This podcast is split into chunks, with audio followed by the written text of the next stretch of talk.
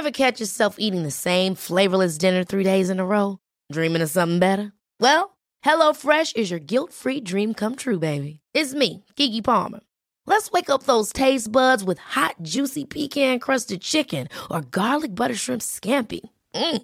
Hello Fresh. Stop dreaming of all the delicious possibilities and dig in at HelloFresh.com. Let's get this dinner party started.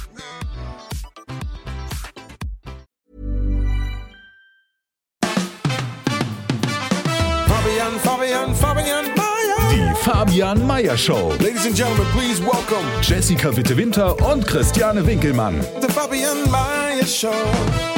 Schönen guten Tag. Guten Tag. So, immer erstmal die Hörer an die Hand nehmen. Deswegen machen wir mal den Ausblick auf den März vorne. Äh, am 6. März gibt's uns live im BKA-Theater. Mhm. Da kann man Podcast mal sehen, wie das Ganze entsteht. All unsere Shows von Podcast 1 kann man dann live erleben. Und das wären. 100 Mal Musiklegenden. Dann ähm, haben wir Queer as Berlin. Dann haben wir unseren äh, Kinopodcast Logenplatz. Nee, also Moment mal. Wenn wir so anfangen, dann musst du auch sagen, worum es da geht. Queer Weil es ist natürlich. ist mit Michael Lass Mayer. mich doch jetzt Ja, ist ja mal gut. ausreden. Also es ist natürlich schon sehr löblich, wenn äh, unsere Hörer alle Podcasts äh, von uns kennen. Aber du musst auch sagen, worum es da geht. Jetzt muss ich jeden einzelnen Podcast erklären. Wir Naja, haben so, so viele. zwei Sätze. Aber, aber die Leute haben ja auch die Chance, jetzt reinzuhören nochmal. Richtig. Also auf unserer Seite podcast Ich würd's gerne wissen. 1.de kann man sich alle unsere Podcasts anhören übrigens. Also Queer as Berlin, da muss man ja jetzt auch nicht so viel zu sagen. Das macht ein Kollege, der heißt Michael Meyer, kenne ich schon seit 30 Jahren, ist ein schwuler Podcast, da geht's um äh, LTBG-Themen und äh, das ist sehr spannend. Da sind äh, Promis aus der Szene, die Sachen erzählen. Da war zum Beispiel Kevin Kühnert mal zu Gast, äh, der sein Coming-out ja auch ähm, öffentlich gefeiert hat und da haben sie drüber gesprochen. Also ganz, ganz spannend. Dann haben wir Rixdorf Royal mit Jenny Mansch, das ist ein Neukölln-Podcast, die erzählt über ihre Erlebnisse und Geschehnisse in Neukölln. Wahnsinnig lustig. Man richtig schön mal reinhören. kiezig. Ja, gesagt. Dann 100 Mal Musiklegenden ist ja unser erfolgreichster Podcast. Da hören pro Woche 15.000 Leute zu. Äh, da geht's um die ähm, Musik und die Geschichte hinter den Songs. Also sehr spannend. Erzählt immer an einem Song. Ich glaube, da gibt's inzwischen 70 Folgen und da werden wir auch eine live machen. Dann wird's auch Live-Musik geben an diesem Abend im BKA-Theater. Dann äh, gibt es äh, Nix für Jungs. Das sind zwei Herren aus Bielefeld. Die machen so Männerthemen. Die sprechen dann zum Beispiel, wie ist das, wenn man sich Pornos anguckt und sowas. Also auch ganz spannend. ähm, die werden auch eine Live-Folge dort machen. Die mit den Und, Pornos.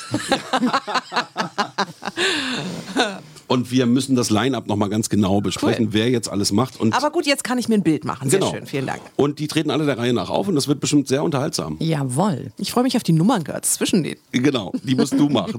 Ja, genau. Wie wär's denn mal mit Nummern Boys? Nummern Nu- Boys. Stimmt, Ja, hast du alles eine, noch ja, offen. Finde Das ich- stimmt. finde ich Wir müssen uns auch überlegen, was Vielleicht wir kann in der man sich Folge bewerben, dann machen. das ist doch eine coole Idee. Man darf sich gerne bewerben als Nummerngirl oder Nummernboy. Dann bekommt man auch sogar VIP-Tickets. Kontakt at podcast-1.de. Ah, lustig. Gerne eine E-Mail.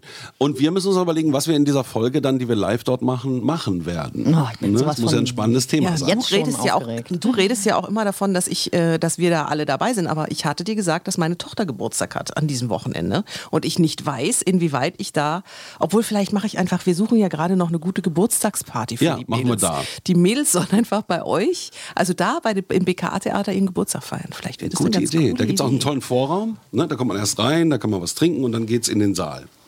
Ja, gut, Ja. da denke ich drüber nach. Gut, machen wir so. Ja, sehr schön. Übrigens habe ich mir gerade ähm, Sicherheitsschuhe gekauft. Oh, Wisst ihr? Sicherheitsschuhe? Hm, Sicherheitsschuhe? Wisst ihr, Wieso? was das ist? Ja, sicher. So, so ja, sicher. Ja, sicher, so mit einer äh, Stahlkappe vorne. Willst sich jemand so richtig in den Arsch treten? Nee, aber ich ähm, bin ja jetzt beim Rettungssani ähm, fast durch. Das letzte Praktikum, was mir jetzt fehlt, ist die Rettungswache. Das heißt also, ich fahre dann auf dem Wagen mit. Und ähm, da ist es tatsächlich so, es können natürlich auch brenzlige Situationen sein. Und da braucht man Sicherheitsschuhe. Gut, dass du es ansprichst. Ich wollte mich fragen, wie hat sich das alles entwickelt? Das ist ja jetzt schon lange im Gange. Wir haben schon ein paar Folgen gehört. Auf der Rettungsstelle warst du schon. Intensivstation, ne? Intensiv- Intensivstation und Anästhesie war ich schon. Anästhesie, Genau. ja. Und dann war ich bei der Rettungsstelle. Ähm, das heißt also, also in der Notaufnahme praktisch vom Krankenhaus. Mhm.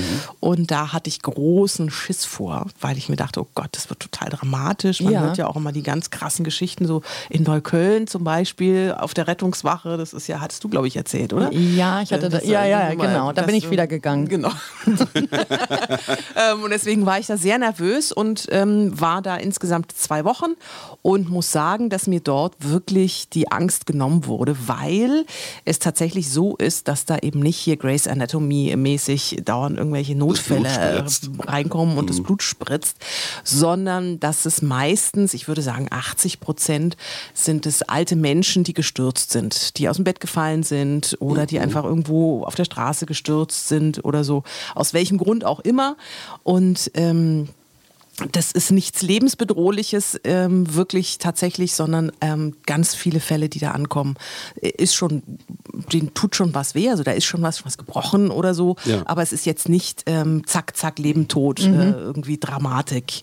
Und ähm, ich habe gemerkt, dass ähm, die alten Menschen, hatte ich glaube ich auch schon mal erzählt, mir wirklich sehr am Herzen liegen. Ja. Ähm, also, und das ist natürlich die Zeit, ähm, also manchmal sitzen die da halt einfach auch echt lange. Manchmal bin ich hingekommen, habe Dienst angefangen und als ich dann gegangen bin, saßen die da immer noch in der Notaufnahme. Also es ist teilweise wirklich ganz dramatisch und da hilft es einfach sehr, wenn man einfach eine Schwester hat, die ein bisschen Zeit hat, die dann einfach auch mal nett fragt, wie geht's, ist alles okay soweit, kann ich Ihnen noch ein Wasser bringen oder wollen Sie vielleicht ein, ein Schnittchen oder so, ist ja alles da. Nur die Möglichkeiten haben halt die, die dort arbeiten im täglichen ähm, Alltag natürlich nicht. Und da ist so ein Praktikant ganz nett. Die Praktikantenschwester Bitte Winter hat sich dann um die. Ach so, die witzigste Geschichte habe ich ja gar nicht erzählt. Ich war ja mal beim Fernsehen ganz lange und ähm, ich bin dann so in der Rettungsstelle und habe da so meinen weißen Kittel an und äh, habe dann hier so mein Schildchen, Jessica Praktikantin und da kommt ein Kamerateam rein und die drehen da was und einer von den Kameraleuten war mein früherer Kameramann, Nein. der mit mir bei Sat 1 zusammen das Frühstücksfernsehen gemacht hat. Geil. Der hat geguckt, als der ist aus allen Wolken gefallen. Das war natürlich extrem lustig. Das war sehr lustig. Und inzwischen weiß ich übrigens auch, warum ich das mache. Erzähl. Ja, das wurde ich ja so oft gefragt, Mensch, warum machst du die Rettungssanitäterausbildung? Und ich hatte keine richtige Antwort. Für mich war immer die Sache, warum nicht? Jetzt weiß ich's. Weil es gibt ja drei Arten von Menschen, ähm, wie man in Stresssituationen reagiert. Das ist abgespeichert im Unterbewusstsein, da kann man auch gar nichts tun. Also Stresssituation, keine Ahnung, es passiert ein Unfall. Da gibt es die einen Menschen, die sind schockstarre. Dazu gehört zum Beispiel mein Mann. Wenn irgendwas passiert, der bleibt, der kann sich nicht, der kann nicht, der, der kann nicht. Der steht einfach nur da und ist völlig im Freeze. Dann gibt es die anderen, die gehen weg. Die können das, und das ist etwas, was Flüchten? man. Die flüchten. Das ist nichts, was man willentlich macht, sondern das ist ein Reflex. Und dann gibt es die, die gehen hin. Und dazu gehöre ich. Nur ich hatte immer das Problem, dass ich Angst davor hatte, was mache ich denn dann, wenn ich da hingehe? Das weiß ich jetzt. Und das, Ah, okay. das ist, glaube ich, der Grund, warum ich Ja. gesagt habe, ich möchte das machen. Also wenn jetzt was passiert, ich gehe ja eh hin. Ich konnte das nie, nie, also es ist, ich konnte da ja nichts machen. Ich muss hingehen und muss helfen. Und ähm, jetzt weiß ich wenigstens, dass auch, egal was es ist, ich weiß, wie ich reagieren kann. Und im Notfall ist es tatsächlich Händchen halten.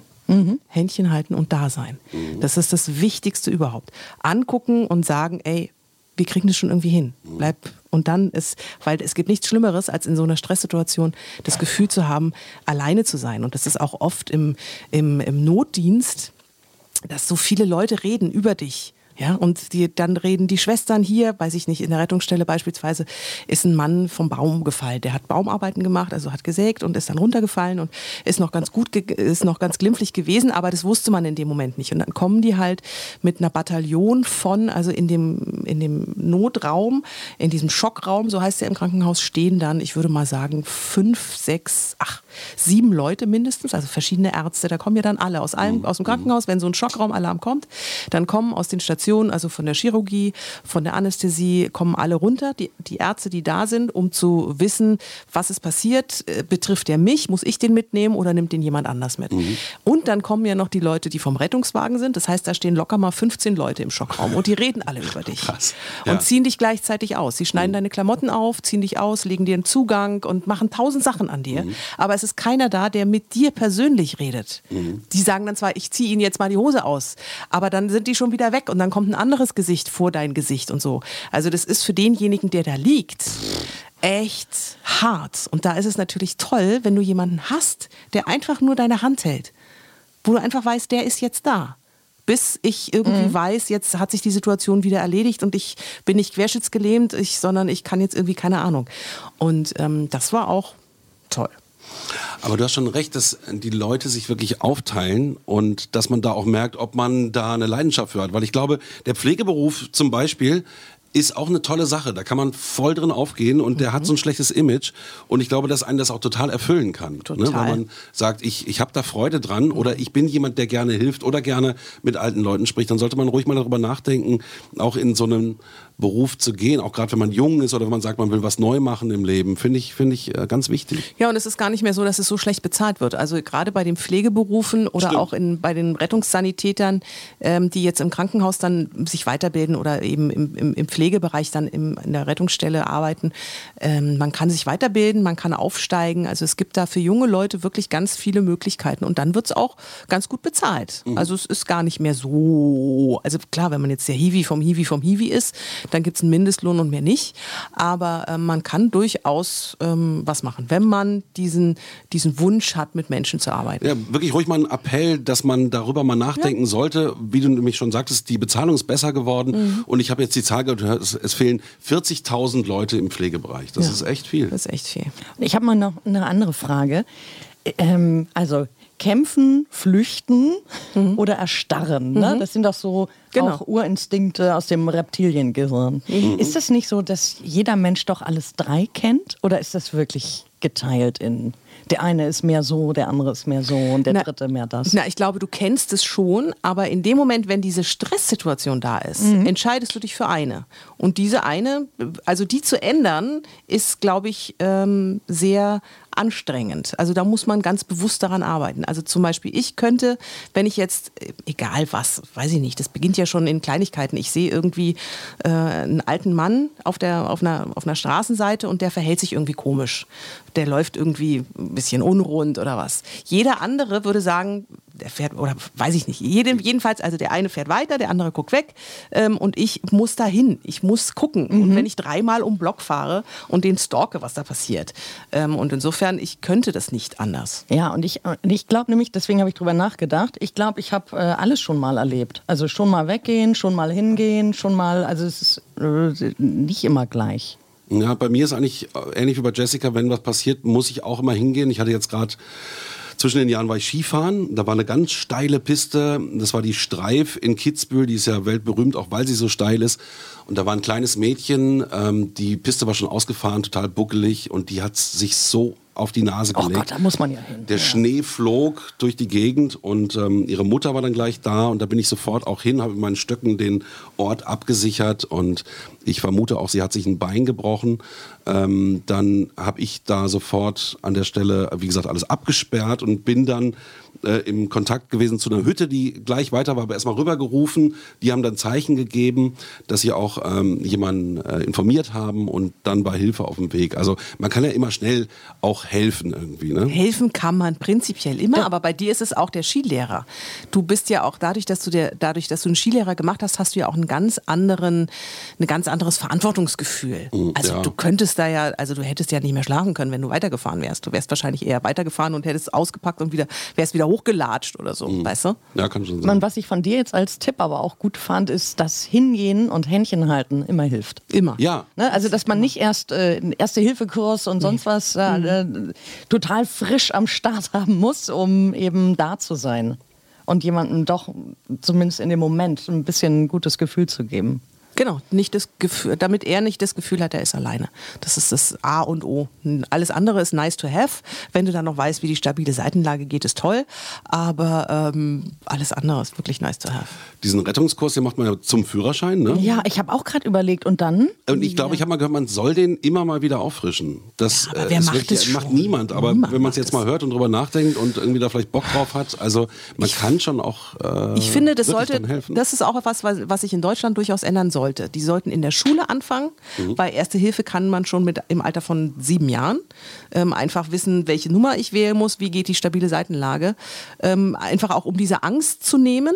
Und dann sollte man das im Beruf, warum nicht? Ich meine, es gibt von der Krankenkasse so viele Sachen, die bezuschusst werden. Warum nicht auch einen Erste-Hilfe-Kurs mal in der Firma machen? Ja. Mal sich zwei Stunden Zeit nehmen. Dann hat man das Schlimmste erstmal, äh, also dann hat man es wieder aufgefrischt. Einfach, wie geht die stabile Seitenlage? Äh, muss nicht jeder wissen, wie man einen Helm beim Motorradunfall richtig abnimmt.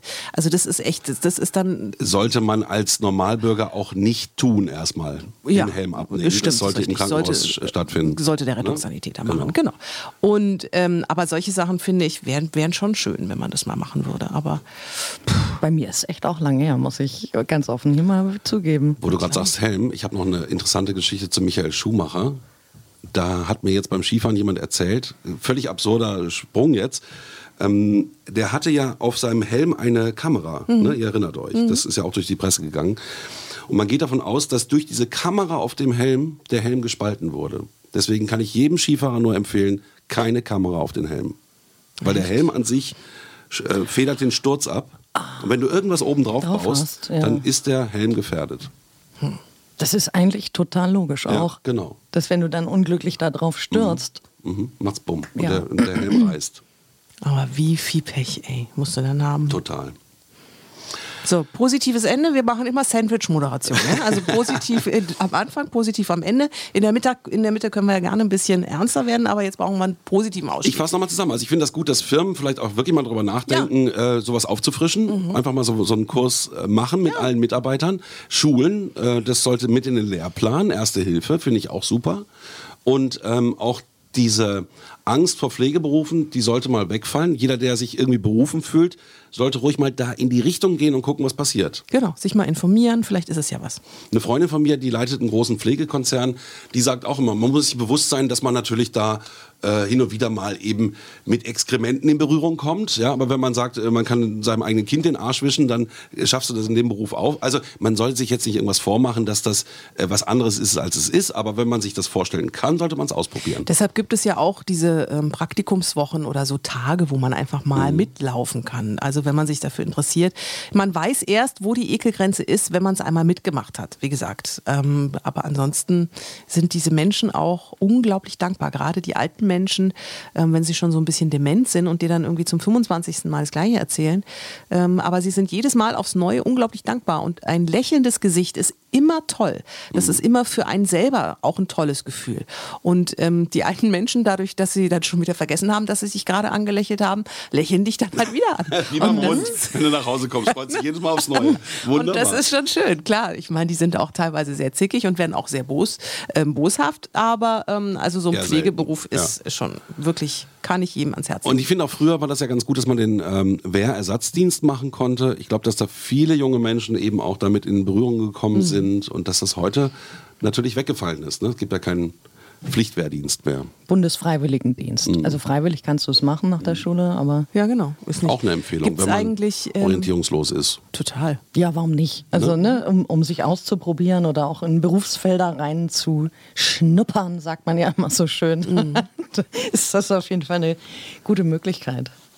Genau, und dann mache ich jetzt, ähm, mu muss ich noch vier Wochen Rettungswache machen. Das heißt, ich bin dann auf dem Wagen mit dabei. Also für den Fall, dass irgendjemand in Berlin und Brandenburg dann äh, im März den äh, Notruf wählt, kann es durchaus passieren, dass ich dann da Oh stehe. Gott. Mit meinen neuen Sicherheitsschuhen. Dafür sind Ja, die. da. Dafür sind die, genau. Mhm. Ah, okay. Und ähm, ja, bin ich mal sehr gespannt, wie das wird. Da habe ich das erste Mal zwölf Stunden Schichten. Ähm, das heißt, ich habe dann auch Nachtdienst von abends um sieben bis morgens um sieben. Ich weiß gar nicht, wie das sein soll, wie das gehen soll. Ausgerechnet ich, weißt du, ich die Oberschlafmütze, die normalerweise um neun ins Bett gehen. Aber da düst man doch zwischendrin bestimmt auch mal so, nusselt mal so weg, oder? Ich hoffe es. Spannend, du wirst uns weiterhin viel zu Auf erzählen jeden haben. Fall. Liebe Leute, ruft jetzt nicht den, den Notdienst ständig an, nur um Nee. Jessica zu treffen. Also bitte nur, wenn es sein muss. Gut. In diesem Sinne. Dann. Also, alles Gute, Jessica. Ja, Und bis bis nächste nächste Woche. Bis dann. Tschüss. The Fabian Meyer Show.